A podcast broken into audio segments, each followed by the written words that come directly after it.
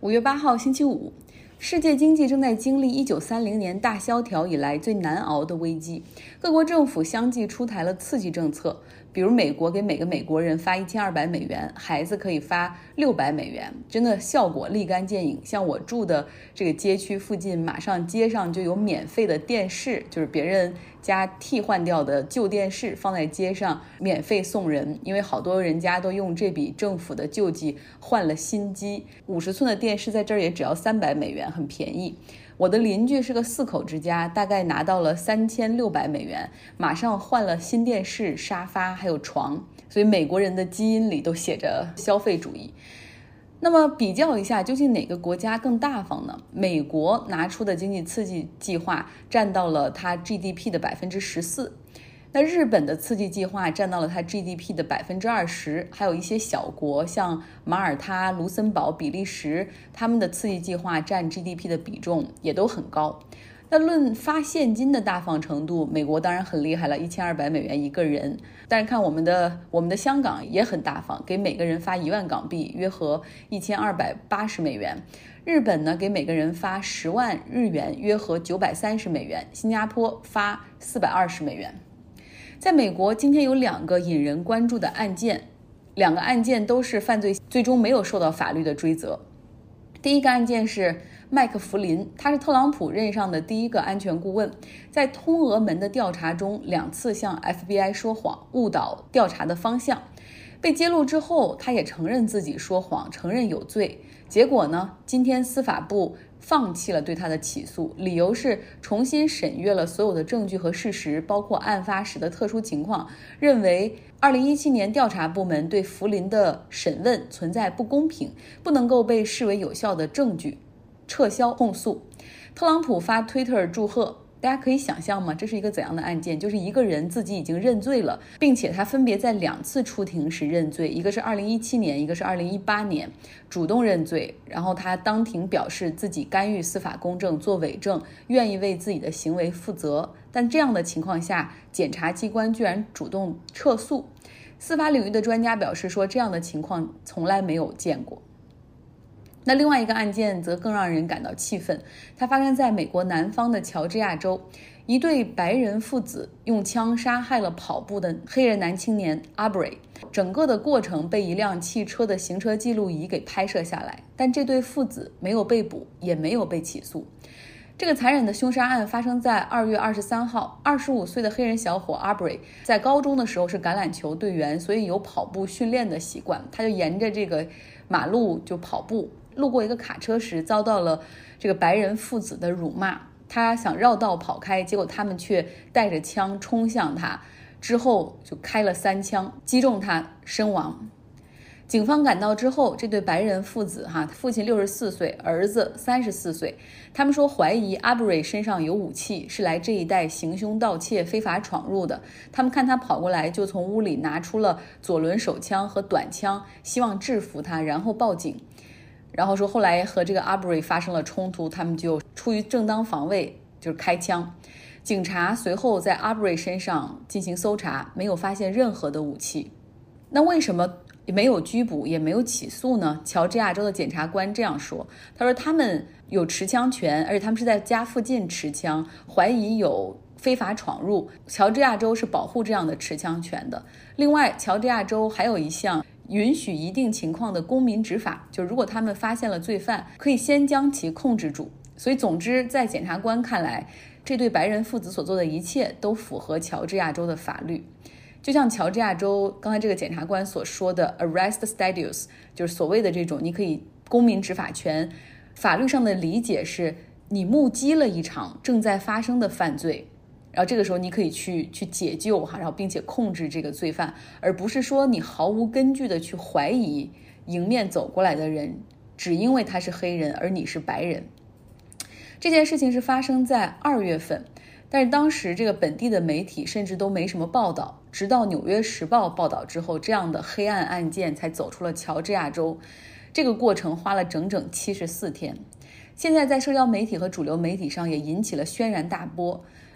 在过去两个月里，我们看到的都是 COVID-19 的疫情，大家谈都是疫情。但是今天这件事情成为了大家讨论的关键，引发了很多的愤怒。司法极其不公正，种族歧视、仇恨，白人至上。大家发现美国没有往更好的方向发展，而是出现了历史性的倒退。这也让我想起了另外一个案件——陈果仁案件，发生在一九八二年。当时这个华人小伙在餐厅里开单身派对，因为快结婚了，结果被两个白人当成是日本人，然后用棒球棍袭击致死。这两个白人他们在在克莱斯勒工作，然后失业了，因为当时日本的丰田本田开始占据市场，然后出于气愤对他进行殴打。他们的殴打直到警察来的时候才停止。在这样的人证物证非常齐全的情况下，最终这两个白人还是无罪释放。不论是大陪审团开始，还是在更多的团体和民众的抗议之下，他们两个从来没有坐过一天的牢。所以说。当有人会说哈说可以理解白人的做法呀，因为黑人社区的犯罪率也比较高，看到黑人就很害怕，觉得像贼。理解白人持枪防卫的正当做法等等。说这些话的时候，不要忘记这我刚才讲的陈果仁的案件。任何少数族裔、有色人种都可以成为这个国家白人至上的牺牲品。今天好像大大部分都是美国的消息哈，平复一下心情。结尾要讲一个。让这个国家变得更糟、推波助澜的一个很重要的人，就是共和党的一个大佬。他有三个女儿，大女儿是纪录片的导演，专门拍摄黑金政治，主要攻击的是黑石集团。而黑石集团呢，又是他父亲政治竞选资金的最大贡献者。他的二女儿的丈夫经常在社交媒体上就批评他这个岳父。他三女儿呢，更是一个注册的民主党人，早就和父亲划清界限了。这三个孩子的母亲是一个女性权利和女性权利历史方面的专家，他们俩的婚姻在一九八零年就分道扬镳，选择离婚。这位三个孩子都跟他划清界限的共和党大佬，就是美国参议院共和党的领袖 Mitch McConnell。相比家庭感情，他更看重的是自己事业上的腾飞和金钱。在八十年代，因为厌倦了为了竞选议员参加一场又一场无聊的募捐活动，比如说要去他所在的州肯塔基州的鱼市上去演讲筹款，然后搞得一身腥。他呢和前妻离婚之后，就跟朋友们说，他特别想找一个 rich woman，有钱的女性来结婚。后来经朋友介绍，还真的找到了 Elaine Zhao，航运大亨的女儿。当然了，这个 Elaine 赵还有一个更广为国内人知的名字赵小兰。他们两个人在一九九三年的时候结婚。赵小兰是赵锡成的大女儿，他们家族的航运企业福茂航运哈经营的很成功。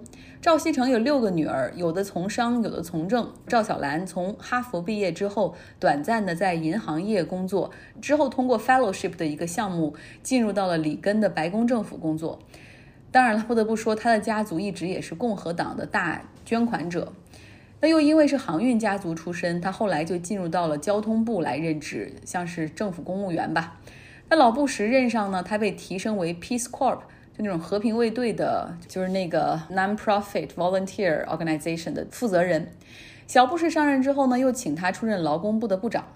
据《纽约客》的文章写，哈，这个小布什任期内呢。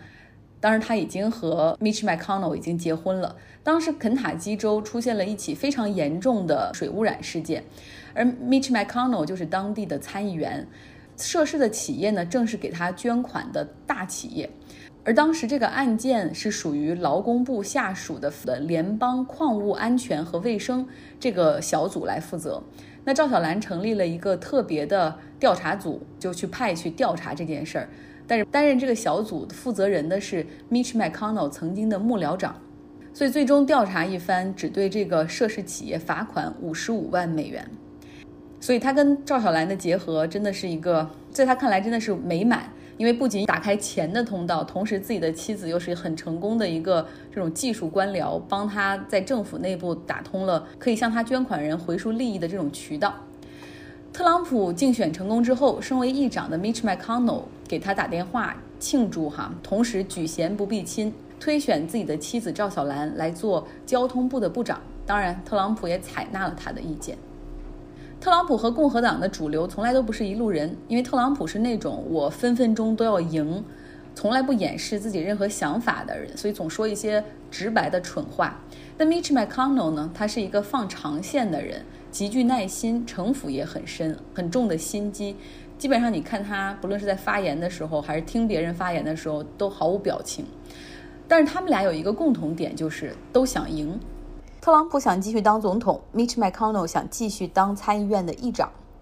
特朗普竞选的时候，实际上是要反精英主义、反华盛顿的什么腐败的政客、大企业和华尔街在嗜血。当时他攻击希拉里，就是说希拉里代表的都是有权有势的人。在共和党传统的支持阵营中，很多金主也不喜欢特朗普，比如说科赫家族。